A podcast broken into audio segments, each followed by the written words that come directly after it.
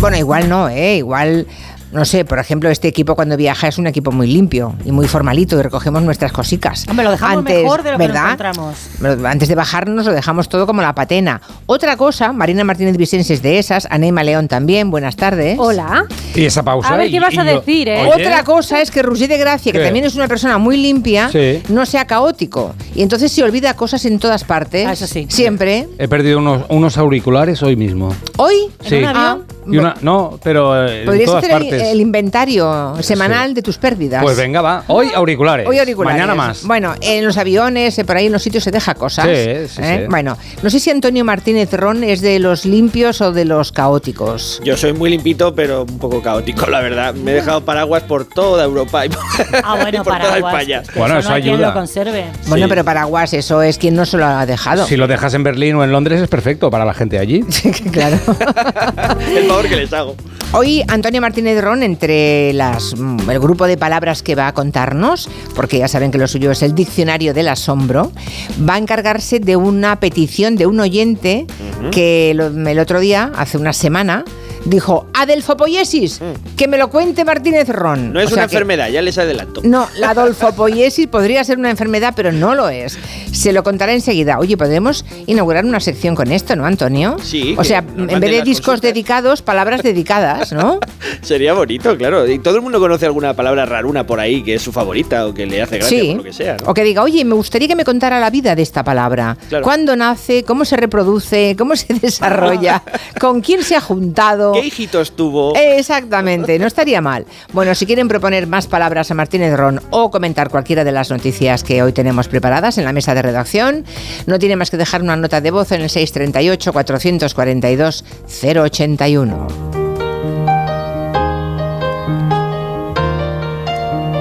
¿Cómo es San Valentín?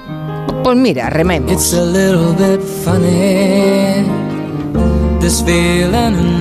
Rememos en esa dirección. I'm not one of those who can easily hide.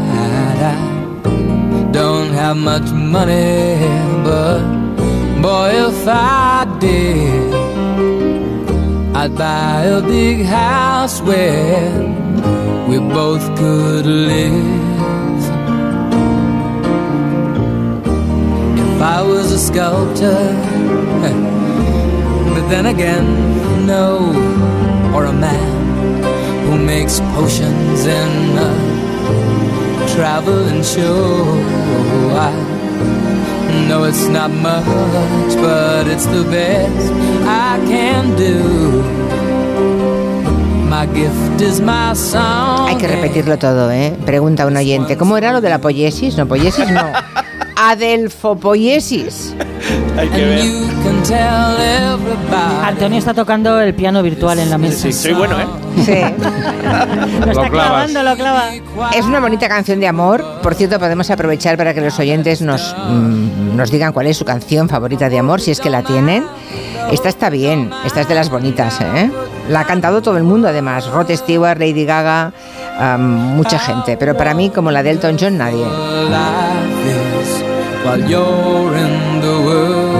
Qué hater soy de San Valentín. Es que normalmente las canciones de amor suelen ser baladas y nunca ponemos baladas porque hasta ahora no queremos que se nos duerman los oyentes. Pues, se toman el cafetito, comen un plato, dos, el postre, solo falta que les pongamos una balada. Es más, no se la pongamos, venga, no, fuera, fuera, fuera, fuera venga, va, arriba. Ya está. Bien pensado. Por cierto, ayer empezamos a repasar los recuerdos, el souvenir que tenían en el disco duro los colaboradores, eh, pues todos los que pasan por este programa, por cualquiera de las horas de este programa, cuatro horas cada día, son 20 horas a la semana y dijimos que lo iríamos dosificando a lo largo de los días. Hoy tenemos los recuerdos o lo que le sugiere la radio a Carolina Vescanza y a Juan Manuel de Prada. La primera vez que me realizaron una entrevista, yo tenía siete u ocho años eh, y acudí con otras niñas de mi colegio a la recién inaugurada Radio Galega. Nunca olvidaré aquel estudio en lo que hoy es eh, el edificio de la Junta de Galicia eh, y nunca olvidaré aquella experiencia, mi primera experiencia en la radio, tan bonita, tan divertida y tan emocionante. Sin duda el recuerdo más cálido que guardo yo de la radio era siendo yo muy niño, en una edad en la que apenas, de la que apenas guardo memoria. Eh, mi madre, después de fregar la vajilla, después de fregar los platos, pues se tumbaba conmigo en la cama y escuchábamos las novelas, los seriales radiofónicos de Radio Nacional. Eran seriales bizantinos, digamos, ¿no? Con amores imposibles. Yo recuerdo a mi madre emocionada, llorando, escuchando estos seriales, ¿no? Yo abrazadico a ella y ella dándome besos y demás. Es uno de los recuerdos más, más hermosos de mi vida y muy ligados a la radio. Tú dirás, Qué corazoncito Cuando tiene somos, Juan hombre, Manuel. hombre, eh, es que todos tenemos, bueno, los que hemos tenido la suerte de tener madres cariñosas, que no todas lo son, Sí, efectivamente. ¿no? Pero los que hemos tenido esa suerte, las sesiones de, de mimos y de besos, yo creo que se guardan en un rincón muy, muy importante del cerebro. Sin duda. Bueno, ¿importa algo que en una pareja la mujer sea más alta que el hombre? Lo digo porque es un tabú ese de que el chico tiene que ser siempre un poco más alto que la chica. Aún me acuerdo de lo que tuvieron que hacer. Lady Di era casi tan alta o igual que el príncipe Carlos, hoy rey Carlos III de Inglaterra. Y entonces en las fotografías él le llevaba una cabeza. O sea que o ella se sentaba o le subían a, eh, a él a una tarima, no lo sé. El caso es que se lucha y se lucha contra ese tabú, pero no se ha erradicado, no se consigue erradicar. No hay forma, ¿eh? Yo misma reconozco que queda en mí una parte importante de, de ese tabú y me parece, no sé por qué, como una condición indispensable, ¿no? Que el chico sea más alto. Hay muchas declaraciones públicas últimamente de gente conocida que tiene una pareja que no cumple ese requisito y dice, bueno, ¿qué, qué está pasando? Porque la sociedad no evoluciona. Tom Cruise aguantó burlas de todo tipo por ser más bajito. Primero que Nicole Kidman, luego que Kathy Holmes.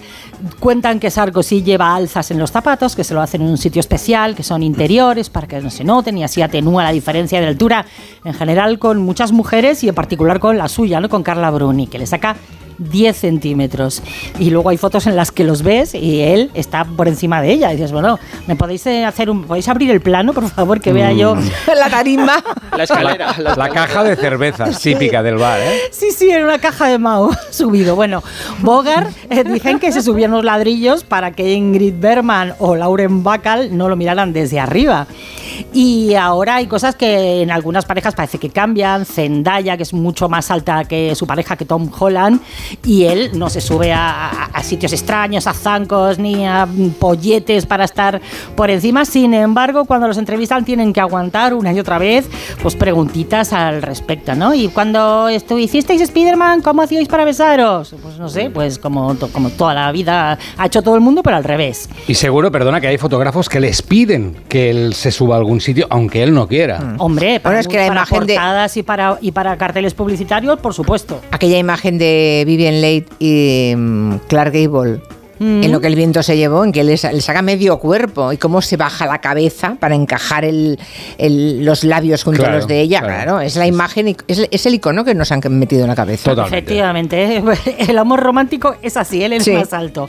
Bueno, hay un pianista y actor que se llama Mario Marzo, con un montón de seguidores en redes sociales, y dice eso, que, que porque tengo que yo que recibir tantísimos mensajes subrayando que mi mujer es más alta.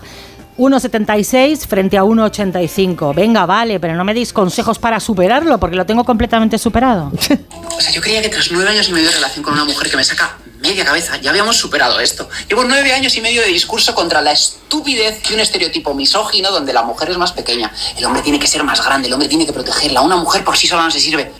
Plenamente consciente de que mi mujer es más alta que yo. Tengo dos hijos con esta mujer, es una broma. Si tanto te molesta este estereotipo, veamos quién lo perpetúa, porque no es mi familia la que lo perpetúa. Yo estoy tan tranquilo, dejadme en paz. No sé si le ponéis cara ahora mismo a Miguel Herrán, es el prota de Modelo 77, es un chico guapísimo. Sí, lo es. Que además eh, se cuida un montón, que tiene un cuerpazo. Y él cuenta en las entrevistas la cantidad de veces antes de ser conocido que tuvo que aguantar eso de, a ver, me gustas, pero es que eres muy bajito. Y ahora que es famoso, eh, hay gente que le reconoce por la calle y dice, "Ay, no esperaba que fueras tan bajito. Pero Bueno, ¿qué, qué comentario es este? Y se lo dicen. Mi, mi abuela era bastante más alta que mi abuelo, pero tenía tal carácter mi abuelo que todo el mundo obviaba que él era bajito. Nadie jamás lo mencionó. no se atrevían. Bueno, en las aplicaciones de citas sigue teniendo importancia y los hombres cuando son especialmente altos lo recalcan, ¿no? Aunque dice una de ellas, eh, Bubble, que eh, ha dejado de ser un requisito fundamental para tres de cada diez personas. O sea, todavía queda Uy, solo el camino. 30%. Bueno, pero antes era cero. Ya, bueno. Está mejorando. cero. Y parece que a la que más nos preocupa, eh, bueno, a ellos les da miedecillo, pero que a la que nos importa es a nosotras. Bueno, pues que nos llamen mujeres más altas que sus parejas varones o hombres más bajitos que su mujer, da igual. Es un hándicap que tuvieron que superar, nunca les importó. ¿Cuántas bromitas de mal gusto han tenido que, no sé, aguantan comentarios de ese tipo a menudo? ¿Usan alzas? Se- Po- pod- ¿Podría ser? alzas, bueno, alzas, como tacón- Sarkozy, El tacón, cubano, mira, el taconcito cubano. por ¿verdad? ejemplo. Cuéntenos, 638 442 081. Uy, hay un montón de oyentes hablándonos de sus canciones preferidas, desde el Something Stupid de Frank y Nancy Sinatra o el Love de Nat King Cole. Em, por aquí había... ah, uy, no sé, no, no, no, no. Ah, sí, Holly Holly. Holly Holly. Neil- sí, ¿Qué es eso? ¿Cuál es esa? de Neil Diamond. Es como de Hare Krishna, ¿no? Holly y Holly. otro... Oh, Jane, Jane. Ah, honey, ¿No será vale. Jane, Jane? No lo sé. Y otro, el Solo tú de Matías Bazar. Esta le gusta a Joan. Lo baila cada noche con un cubatilla. Era un anuncio de un queso. Ah, ¿Un anuncio de queso? Sí, sí, en mi cabeza sí, es estaba que- es sonando suena, también. sí. Ah. Hombre, pondremos una de cada tres o cuatro que nos escriban. Todas no podemos ponerlas si no hacemos discos dedicados.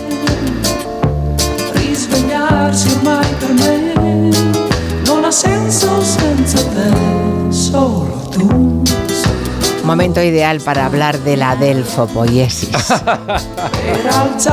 Empezamos por ahí. Sí. Martínez Ron, venga, ya que es un petición de una oyente. ¿Qué es la delfopoiesis? Bueno, eh, os confieso que a mí me pilló de sopetón, no lo conocía. eh, me sonaba el el concepto cuando ya pude buscarlo tranquilamente y es el nombre que se le daba en la Edad Media a una ceremonia en la que eh, se juntaban o se unían, se hermanaban espiritualmente dos personas del mismo sexo, generalmente varones. Eh, proviene del griego adelfos, que significa hermano o, o pariente, y poieio, que es hacer, nada que ver con las mentes sucias, lo de poiesis, con nada sexual. Ni la canción de Soraya, que es a lo que suena también. ¿Cuál? Poieio. Polleo. Polleo. Es un poco del padre Julio Iglesias, ¿eh? Un, poquito. Bueno, total, la, la del fopoiesis, eh, bueno, en los últimos años se ha querido ver en algún momento como una especie de protomatrimonio homosexual, como una eh, lectura de algo que sucedía en la Edad Media y se le daba cierta normalidad. Desde la iglesia se dice que no, que realmente era una unión espiritual entre hermanos, ahí está Ya, abierto sí. el debate, cada uno que piense lo que quiera, pero es verdad que a lo largo de la historia la homosexualidad ha sido muy normalizada y no era un tabú como se ha hecho, eh, pues especialmente en sociedades muy puritanas eh, de los últimos siglos, ¿no? Y bueno, en la actualidad eh, existe algo parecido a esta unión espiritual eh, de la Adolfo Adelfopoiesis, que es lo que se conoce como coparentalidad, es decir, amigos que se juntan para tener hijos eh, sin tener entre ellos una relación de amor, entre de alguna manera. Sí, Incluso- lo comentamos un día aquí. Sí, sí, hay incluso plataformas, una se llama Para Copapi, contactar, ¿no? Family Sí, sí, for sí. Everyone y, y, bueno, es una forma nueva de organizarse en la vida, tan legítima como otra cualquiera, aunque cada uno puede pensar lo que quiera sobre ella. Y eso es la adelfopoiesis. Vale, muy bien, pues eso es la delfopoiesis. No confundir con matrimonio homosexual, digamos, ¿eh? Eh, Eso no es lo mismo, es otra cosa. Vamos con nombres de niños. Hoy la cosa no va de nombres raros o de nombres inventados. Hoy la cosa va de nombres unisex, porque existen. Y el punto de partida es un vídeo que ha colgado en Instagram Gisela, la Gisela de Operación Triunfo. Sí, sí. Gisela y su pareja han colgado un vídeo donde nos cuentan que, que ya tienen nombre para su hijo o hija. Bueno, como no lo quieren saber. Ah, no lo saben. No, no lo saben Ni y, lo- y no lo quieren saber. Y por eso la cosa del nombre unisex. A ver, vamos por partes, que nos lo cuente Gisela. Hola a todos, ¿qué tal? ¿Cómo estáis? Pues hoy es un día muy especial para nosotros porque por fin vamos a confirmar el nombre de nuestro bebé. Y pues queremos explicar un poco el porqué de este nombre, ¿no? Porque sí, exacto, pistas, pistas, porque es un poco así como diferente. Primero porque es un nombre unisex y como no queríamos saber si era niño o niña, pues este nombre era perfecto. Vale, misterio, nombres unisex, no sé si conocéis algunos. Ah, yo he buscado, he buscado algunos por A aquí. ver, que no, a mí no se me ocurre ahora mismo. A ver, amor puede ser para chico o para chica. Hombre, José. no conozco ningún. Ah, sí, José sí. José, Amparo, Amparo también. ¿Amparo? Sí, sí. Un señor. Para un señor. Sí, sí, sí, sí, se puede. Eider, que significa hermoso en vasco, también lo puede utilizar niño o niña. Gael, Marlon, Noel, Paz. ¿Noel para chica? Sí, sí. Bueno, me estás dejando estupefacta. Es así, es así. Bueno, vale, vale. Andrea en italiano también sirve para los dos. Bueno, hay Noa. muchos. Hay no- ¿Cómo? Noah. vale. No, Noa. no, es de chica. No, no. Yo conozco un Noah niño. Noa, Noa. ¿Hay un Noa niño?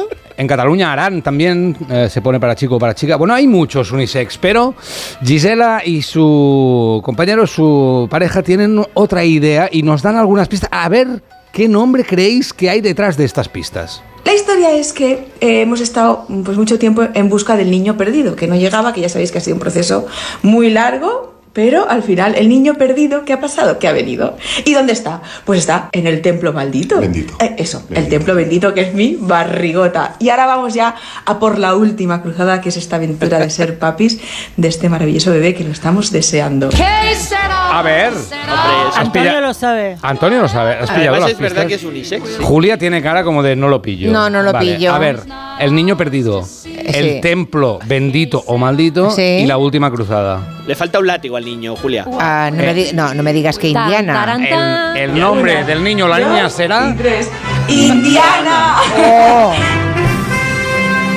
Indiana. Indiana se llamará el niño o niña de Gisela. ¿Qué te parece? Y ya le han hecho unos vestiditos con un logo de un dibujo de Indiana Jones con su látigo. Vale. Entonces queremos que nos llamen los oyentes Hombre. que tengan un nombre unisex. Nombre unisex, ¿no? Indiana, pero Indiana. Bueno, sí, le llamarán. A mí nadie, me le- encanta, me parece un nombrazo, la verdad. pero ¿Sí? nadie le llamará Indiana, le llamarán Indy. Indie, claro. Bueno, Indy pero- como al propio Harrison Ford. A ver, es bonito y es verdad que en algunos sitios del mundo ya, sí- ya hay gente que se llama Indiana. No sé si en España hay alguien que se llama Indiana. No olvidemos que el nombre de Indiana se le ocurre a George Lucas porque era el nombre de su perro. Eh, Ah, es verdad. O sea que bueno, ahí queda eso. Eso es. A ver, un Bueno. momento que están los oyentes dándome una, una clase aquí práctica de, de montones de nombres unisex. Por A ver. ejemplo, Paz me dice que Rosario es unisex. Rosario. La- sí, Rosario, yo leo lo que me dicen. Laura dice que Sí. un nombre muy normal es Alexis, Alexis. que conoce chicos y chicas que se llaman Alexis. Yo tengo la lista. A ver, ¿qué Raúl más? nos cuenta que tiene un amigo, que varón, que se llama Consuelo. Consuelo, a ver, con la C, con la C, con la C. Uh, Consuelo. Jorge que dice, ay, Indiana, como mi perro. Bueno. Ah, Nicolás añade que mm, el diario de Noah, es verdad, pero en chico es con H final Sí. y en niña es sin H, ¿vale? Ah, Bruna dice que su sobrina se llama Sasha Sasha. y que ese nombre es niña y que en cambio también lo llevan niños. Alex también puede ser abreviatura de Alejandro o Alejandra. Claro.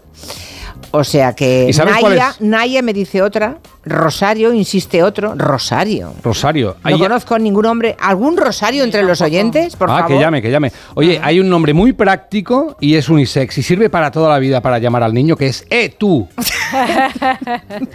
A comer. De apellido. O niño, ¿no? O niño. ¡Niño! ¡Nen! En para adentro, llama al niño para adentro. ¡Niño! ¡Tú! Bueno, el que no tiene problema con esto es Elon Musk, que sabéis que le pone a sus hijos nombres como X2542. ¡Qué majo! ¡Qué majo, No hay Elon! derecho. Bueno, los hijos de Piqué ¿Cómo se llaman? y Shakira. No me acuerdo. Uno Milan y Milan, Sasha. y Milan. Sasha el otro. Mira, uno es como la goma de Como borrar. la goma, sí, sí. Claro. Ariel también vale para chico y chica. Ariel, sí, sí. Carmen y Trinidad me dicen también, son nombres unisex. ¿Cómo va a ser Carmen un nombre? Sí, unisex? sí, sí. Sí, sí, sí, sí. Carmen. Perdona, ese Que chico sí. que te gusta tanto, el de The Bear, se llama Carmen. Carmen. chico es ese? Sí, Carmen sí. Trinidad. Le gusta un chico y no sabe cuál es. Nick Gallagher, el actor. El novio de Otro- Rosalía. Otro más, Ares. Ares. Sí, y dicen que el protagonista, el protagonista de The Bear efectivamente se llama Carmen. Eso es. Guadalupe. que- Guadalupe también. Es, pa- Vale. es unisex. Mira, Vale. lo estoy viendo aquí. Bueno, necesito descansar. A del Popoyesis.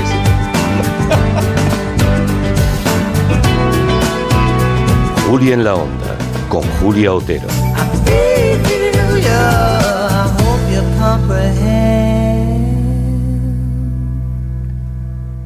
Te lo digo o te lo cuento. Te lo digo. Sigue subiéndome el seguro del coche, aunque nunca me han multado. Te lo cuento.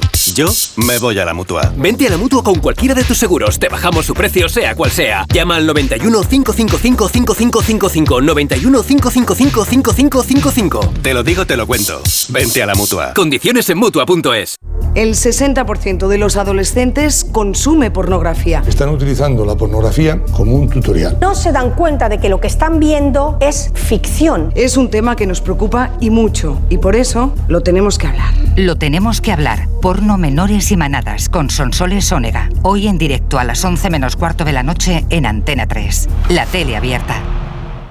¿Perdona? ¿Que ahora Movistar Prosegur Alarmas incluye una garantía antiocupación? Uf, ya verás cuando se entere mi perro. Ningún guardián puede competir con Movistar Prosegur Alarmas, la primera y única alarma con garantía antiocupación, que no solo disuade y protege, ahora también se compromete contra las ocupaciones. Contrátala en el 900-222-250 o en movistarproseguralarmas.es.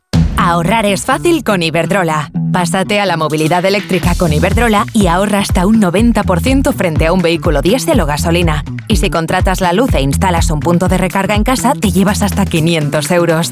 ¿Has oído bien? 500 euros. Pásate a la movilidad eléctrica y empieza a ahorrar. Llama al 992 92 93 o entra en iberdrola.es. Iberdrola, por ti, por el planeta. Empresa colaboradora con el programa Universo Mujer. Cuando Berta abrió su paquete de Amazon, se le aceleró el corazón. Pantalla LCD y seguimiento de la frecuencia cardíaca. La pulsera de actividad se clasificó en su corazón por su calidad y su precio. Cinco estrellas de Berta. Productos estrella a precios estrella. Empieza a buscar en Amazon hoy mismo. Onda Cero. Soy Fran y en 2019 fui diagnosticado de cáncer. Ni la radio ni la quimioterapia me han funcionado. Ahora estoy recibiendo un tratamiento alternativo en la unidad de CRIS contra el cáncer. Cada día miles de enfermos de cáncer piden otra oportunidad. Entra ya en criscancer.org. Fundación CRIS contra el cáncer. Investigación para otra oportunidad. ¿Tienes miedo al dentista? ¿Sufres con tu boca? En Dental Corbella somos líderes en implantología dental. Tus dientes fijos en una sola sesión, incluso en casos de poco hueso. Además, no te enterarás de nada por la sedación monitorizada. Cinco clínicas en Madrid. Pide cita gratuita en dentalcorbella.com y en el 91 111 75 75. En Alquiler Seguro sabemos que cada cliente es único. Por eso estamos orgullosos de ser la primera empresa del sector en recibir la certificación AENOR de compromiso con las personas mayores. Horario preferente, más de 50 oficinas a tu disposición, gestores especializados y mucho más para que la edad no sea un obstáculo en tu alquiler. Alquiler Seguro, la revolución del alquiler. La Gran Vía y el centro de Madrid están de moda. Celebra tu boda por todo lo alto en la mejor ubicación de la ciudad, Hotel Santo Domingo. Las vistas panorámicas desde su terraza conquistarán a tus invitados. Cásate en el centro, cásate en el Hotel Santo Domingo. Descúbrelo en bodas.hotelsantodomingo.es. No lo imagines, hazlo realidad. ¿Harto de tu salón, de tu habitación, de la sala de estar? Dale un aire nuevo a tu hogar y disfruta del remate final de rebajas de muebles a dama, con la calidad de siempre, transporte y montaje gratuitos. Entra en mueblesadama.com o ven a la calle General Ricardo 190 y no te pierdas sus ofertas increíbles. Salimos a correr cada día con la misma ilusión y nos imaginamos ese mañana, los nervios, ese nudo en el estómago. Y probamos, nos equivocamos, pero siempre soñando con superarnos. Juntos haremos realidad todo aquello que seamos capaces de imaginar. Imaginémonos cruzando la meta del Movistar Madrid Medio Maratón el 7 de abril. Inscríbete ya en mediomaratonmadrid.es y si eres de distancias más cortas, corre los 5 kilómetros solidarios de la carrera Pro Futuro para ayudar a reducir la brecha educativa en las escuelas más vulnerables del mundo. Telefónica, 100 años conectando la vida de las personas. De cero al infinito, con Paco de León. Los virus y bacterias emiten sonidos. ¿Puede establecerse una relación entre una obra de arte y la ciencia? ¿Por qué los albinos suelen tener graves deficiencias visuales? Si son curiosos, quédense, porque no les vamos a defraudar. Aquí en Onda Cero, vamos de cero al infinito. Un programa para mentes inquietas. A las 4 de la madrugada del viernes al sábado y siempre que quieras en la app y en la web de Onda Cero. Te mereces esta radio. Onda Cero, tu radio. Onda Cero. Tenía siete recibos, pagaba mm, alrededor de 1.100 euros y ahora voy a pagar alrededor de 350. Pues que me ha cambiado la vida, que reconozco que me han ayudado mucho. Pues ha sido un salvavidas. Agencia negociadora les ha cambiado la vida. No lo dudes. Si tienes casa en propiedad y quieres pagar un 80% menos cada mes por tus préstamos, llama gratis al 900-900-880. 900-900-880. Llama ahora. Te cambiará la vida.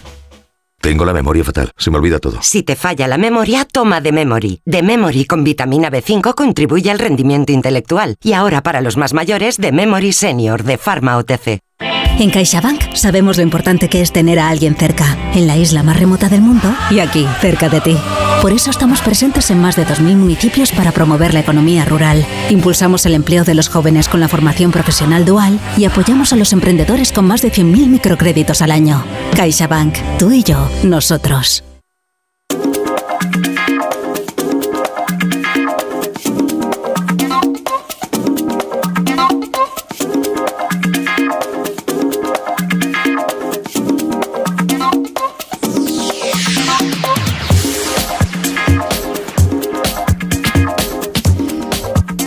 Las 3 y 33 minutos, Antonio Martínez Roni, su diccionario del asombro, empezó por donde empezó, por la del fopoyesis, pero él traía ideas propias, por ejemplo. ¿Qué es Takotsubo. Takotsubo. Takotsubo, nunca lo había escuchado. Eh, pues es un término médico, uno de mis favoritos, porque Vaya. es de reciente creación, es un síndrome que se describió en torno a 2005, empezó a ser conocido entre los propios cardiólogos, y Takotsubo eh, es como se llama al síndrome del corazón roto, que es una dolencia, una miocardiopatía, que se parece mucho a un infarto cuando aparece, Ah. pero en realidad es algo más benigna, en el sentido de que no hay una obstrucción de las arterias, y eh, el, su descubridor, Hiraku Satu, lo describió en 1990 y lo llamó Takotsubo.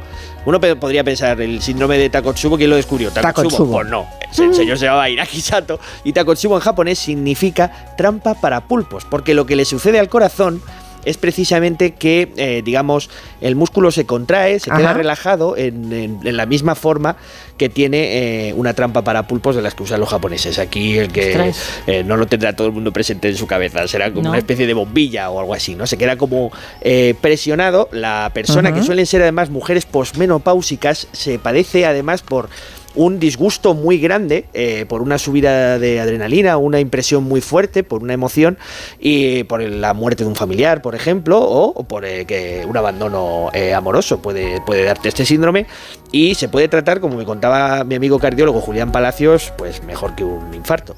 Una enfermedad que parece un infarto agudo de miocardio, pero en la que no hay ninguna arteria coronaria cerrada. Se cree que se debe a una descarga de adrenalina, por ejemplo por un disgusto, y por eso se trata protegiendo el corazón con pastillas. El corazón se debilita con un patrón característico y puede producir insuficiencia cardíaca y arritmias, y de hecho el riesgo es similar al de un infarto. Lo bueno es que las alteraciones son transitorias y se curan en días.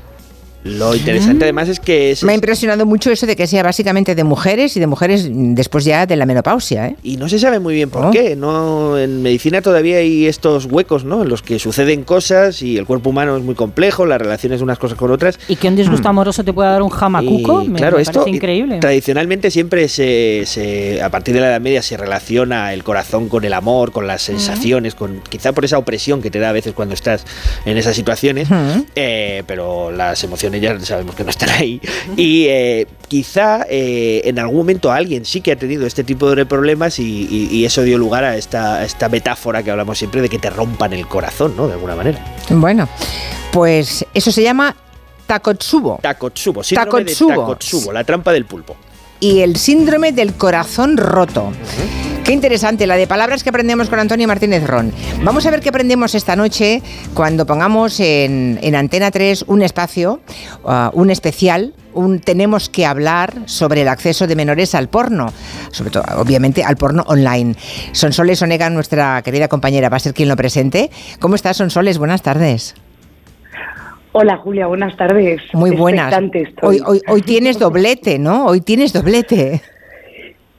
Sí, sí, voy a hacer doblete ahora a las seis con el programa de todos los días y esta noche con esta iniciativa de la casa de Antena 3 que se llama Lo tenemos que hablar, que me gusta mucho además el título. Y, voy, y te digo expectante porque me apetece mucho, eh, me, sentaría a verlo. Ya. Con lo cual eh, en el plato espero, ¿verdad? Ese, de estos programas que dices, lo vería en casa para luego saber qué demonios hacer con esta realidad que nos asedia a los, a los padres, a las familias que tenemos eh, niños en casa, ¿no? Y que, que, que, que es, un, es un problemón Mm. realmente porque los, los datos son alarmantes, la verdad. La- eh, en este programa no sabes la de veces que hemos abordado el tema del porno, del porno online, de cómo está pervirtiendo y pudriendo a una parte de, de- de los adolescentes, ¿no? Y supongo que mm, habrá expertos. ¿Quién, ¿Quién vais a invitar? ¿Quién, est- quién estarán en el plató? Sí, vamos a, a contar con el testimonio de, de expertos, de gente que lleva mucho tiempo alertando de que esto está pasando, eh, psicólogos, pedagogos, eh, profesores que están viendo que en las clases los niños llegan agotados porque cuando, cuando cierran la puerta de su dormitorio, de esa habitación que, que habíamos decorado con tanto cariño y amor, se ha convertido en una sala X y, y los rendimientos de los niños eh, están teniendo consecuencias por todo esto. Vamos a contar con testimonios en primera persona de eh, chavales que han caído en las redes terribles del porno y se han convertido en adictos. ¿Cómo han salido? Nos lo van a contar y sobre todo eh, a mí me parece muy importante, Julia, que entendamos el fenómeno.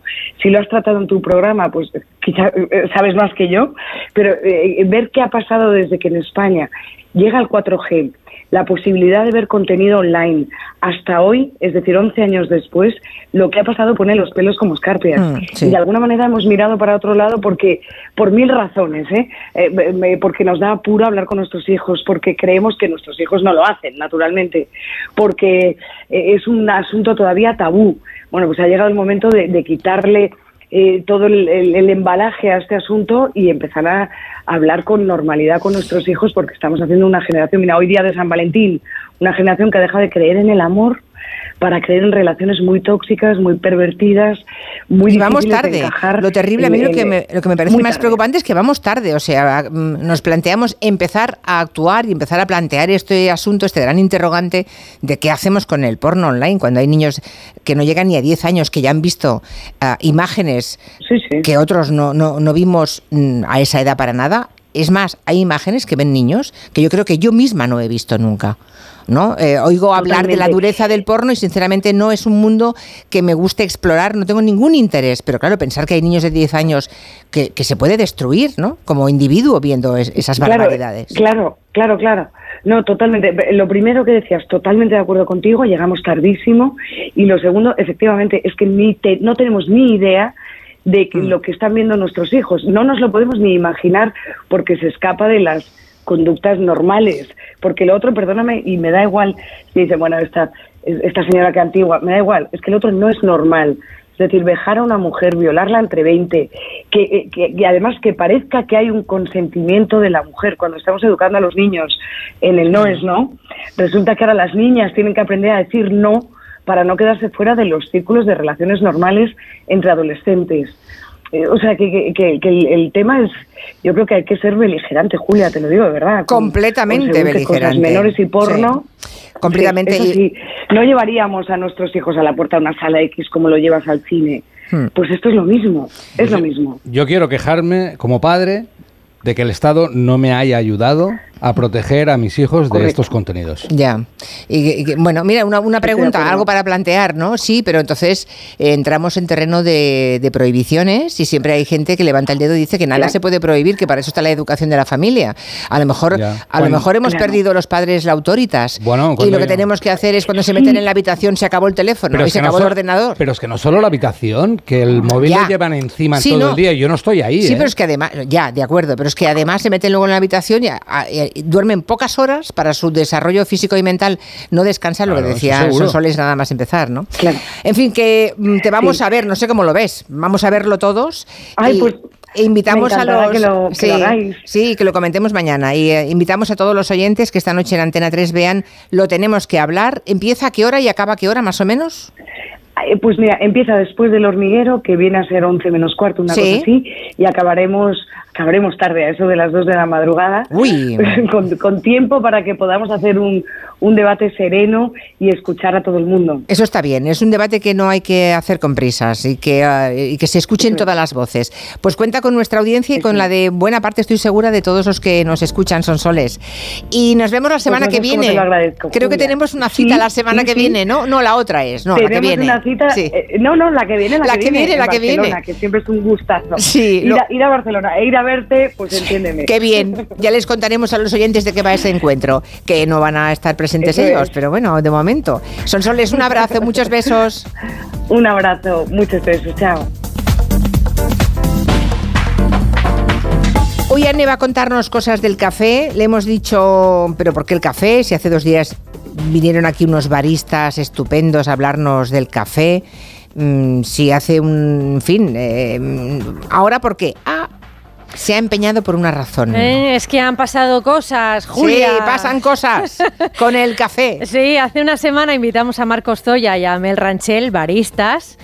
Te cayeron bien, la charla era animada y ya casi al final sucedió esto. ¿Alguna vez os habéis tomado un, un café de esos de máquina que hay en las empresas? Yo me sí, de esos que dan diarrea a cabo de media hora. Por, por supuesto, Julia, lo que hay que tener es un baño cerca y ya está. Y bien. Y bien, ¿qué pasó? Lo que pasó a continuación no sorprenderá a nadie. Los señores del vending, que te estaban escuchando, pues digamos que contentos no se pusieron. No, no, y se pusieron en contacto con nosotros. a ver, Mm, bueno, cuenta, dicho, cuenta. Vamos a ver que lo del café malo de máquina es un cliché, que sabemos que decir que el café de máquina es malo es muy socorrido para las conversaciones de oficina. Ay, qué malo está este café. Ay, pues sí, fíjate. También para las escenas de pelis que dicen que les han hecho mucho daño. Ese- esa escena en la que se escupe el café a presión nada más probarlo de lo malo que está. Pero esto ya no es así o no necesariamente siempre así, nos dicen en las máquinas, igual que en las cafeterías hay café malo. Exacto. Y hay café premium muy bueno. Saúl Álvarez es el vicepresidente de proveedores de ANEDA, la Asociación Nacional Española de Distribuidores Automáticos, que también tiene un tostadero de café. Hay prejuicios que son muy difíciles de modificar.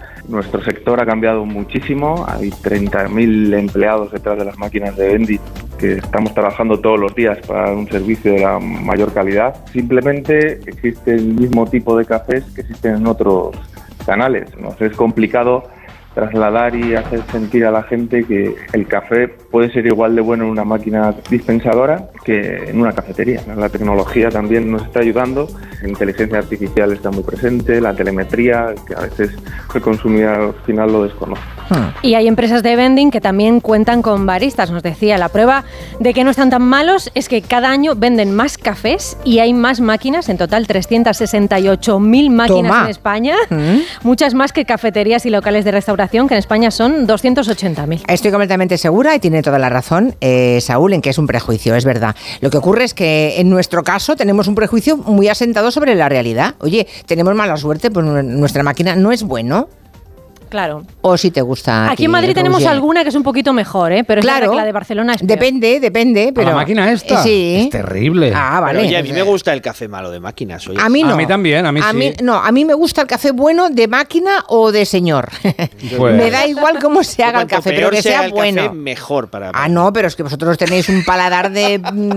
de No, es como si te tomas pues, un frigopié, ¿eh? pues una cosa así. ¿eh? Hombre, claro, por favor. O sea que está clarísimo, igual que vas a un bar y hay bares en que te ponen un café, y te lo ha dicho un señor supuestamente con toda la aparatología Sí. y, es, un- y es imposible de tomárselo. O sea, no... Ir a un bar no es garantía de nada. Una máquina tampoco es garantía de que sea terrible. Depende del mimo y la gracia y lo que se pague por eso. Y la Claro. materia prima. Y también Claro. pasa que igual no sabemos tanto de café, ¿eh? Bueno, No sé, yo no sé mucho. yo no entiendo. el rollo mucho. Sí, un yo poco, solamente sí. sé lo que me gusta y lo que no. Ya está. Ah, vale. Entonces, lo que no me gusta, no me gusta. ¿Yo te gustó? Pero vamos, eh, no sabes cuánto. Si hay algún fan del café de máquina que quiera compartir su experiencia, que diga, no, tengo una máquina de café en el trabajo que es buenísimo, pues nos lo dice, 638-442-081. Mensajes de otros nombres unisex. Por ejemplo, Luis nos habla de adoración, que conoce a un padre y a su hija. Los dos. Se adoran. Hola Julia, os escucho todos los días y soy de Lugo como tú. Y vivo en un pueblo de Ciudad Real. Y aquí sí hay un hombre que se llama Rosario. Os estáis sorprendiendo de que de los nombres como Guadalupe, Rosario, nombres para, para hombres. Pero es que eh, tradicionalmente en España eh, todas las advocaciones de las vírgenes se les ponen, se les pueden poner a los hombres.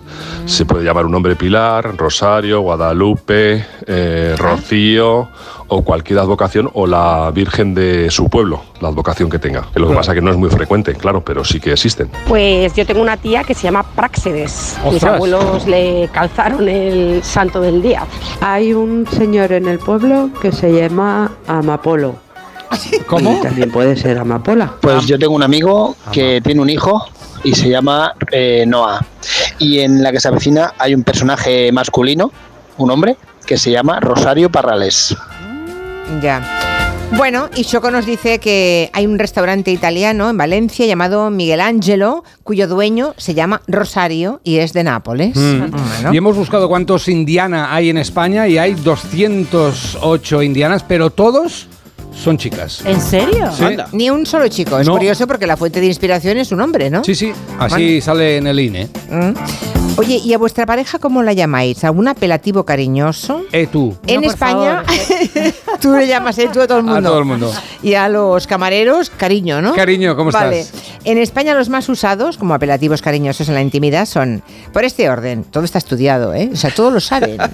son amor, cariño y bebé. Hoy bebé. Bebé. Bebé, por es una cosa muy reciente que no hay y no- quien. y no está- y no está churri. Que yuyu, que No, yuyu.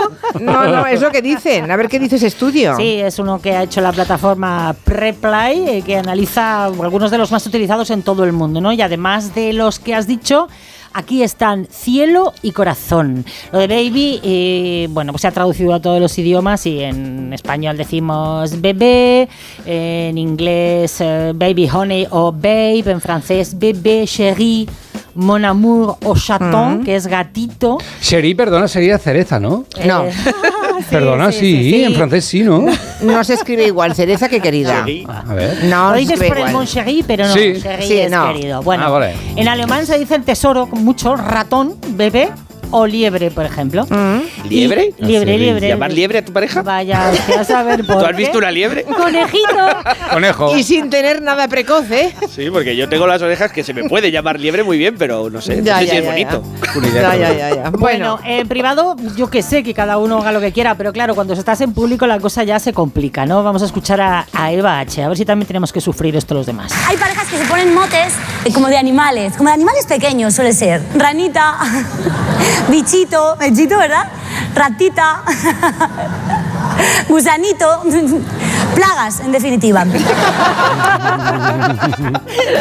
Plagas son nombres de perris, cuchi- de perros, Es verdad. peludos, cuchicuchi. Es verdad, es verdad. Lo de las plagas, es verdad, convertimos a, bueno, a Sí, es verdad. seres vivos sí, que sí, no sí. nos gustan en apelativos cariñosos. Somos raros de narices, ¿eh? A mí mientras no me digan mamá, Ay, sí. Es tu línea roja, ¿no, Marina?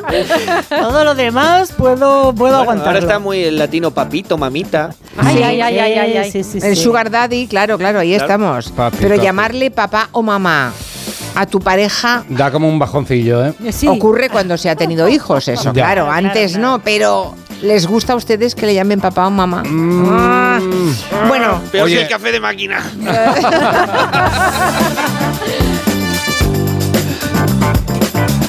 ¿de dónde viene el mito de San Valentín y las flechas? Esta es buena, ¿eh? Tenemos, sí, sí, verán ustedes cómo las palabras van apuntando, eh, nos van a contar de dónde viene eso de las flechas del amor.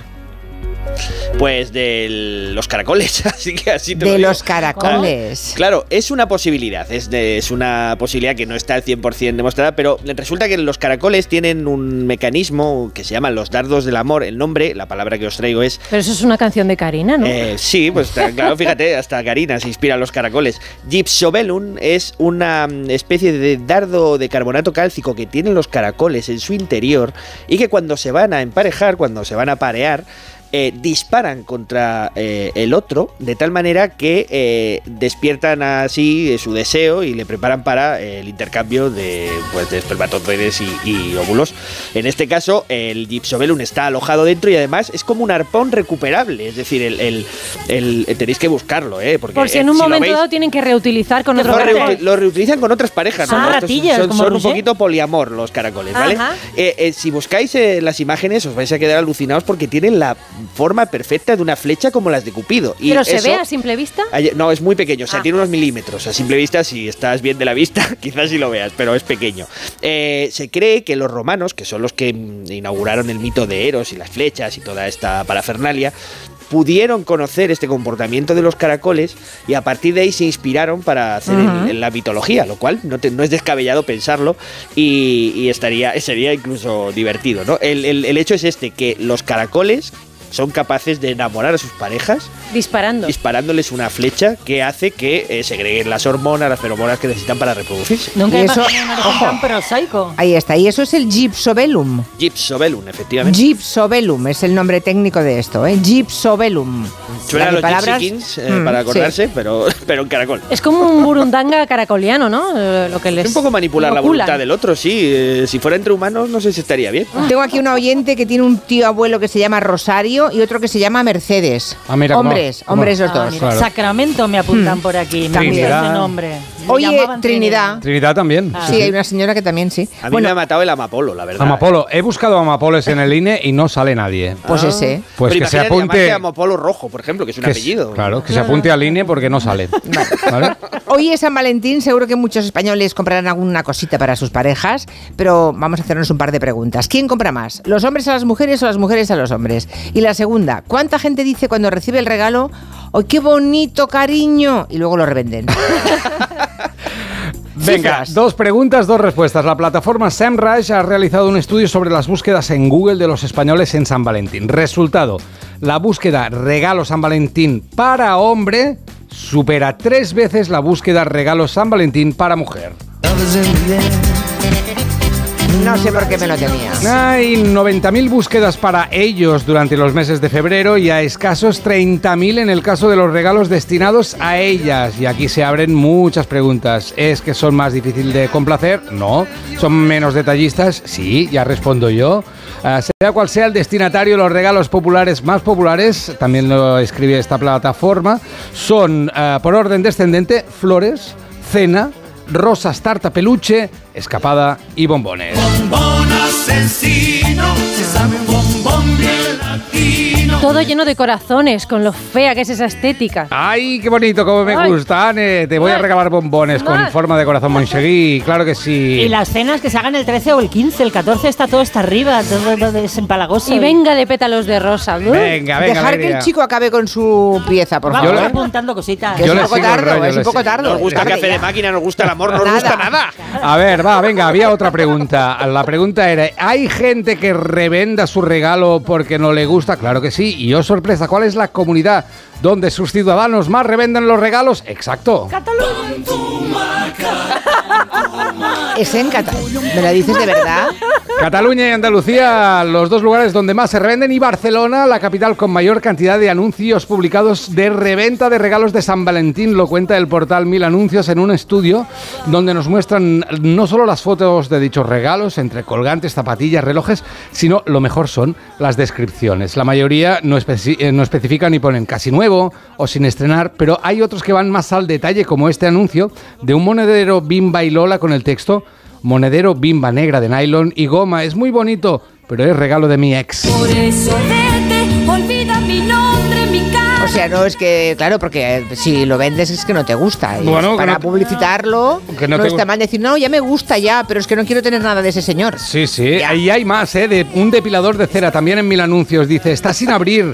Lo compré para mi exnovia y fue en Francia y cuando lo traje...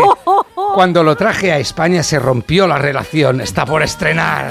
Para eso tienes. Y luego una camisa de manga larga Nike dice la tela es perfecta para este frío de invierno, es decir, no es de nylon ni de esas maluchas y finas. Me la puse solo una vez por el detalle del regalo, pero la ofrezco para una segunda vida porque ni me gusta ni quiero tener nada con mi ex. Y todo esto está pasando en Barcelona. Todo esto está pasando en Barcelona. Claro que sí.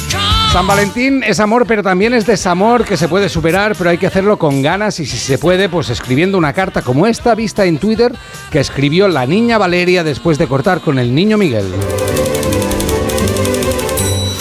Dice la niña Valeria, hola Miguel, todo con letra de niño, ¿eh? Espero que estés muy bien sin mí. He llegado a la conclusión de que o aportas o te apartas. Ya vendrás llorando y yo no te haré caso. Una princesa no pierde la corona por un plebeyo. Me perdiste. Y entre paréntesis, no se lo enseñes a nadie o te enteras. Firmado Valeria. Qué carácter. Así me gustan las niñas.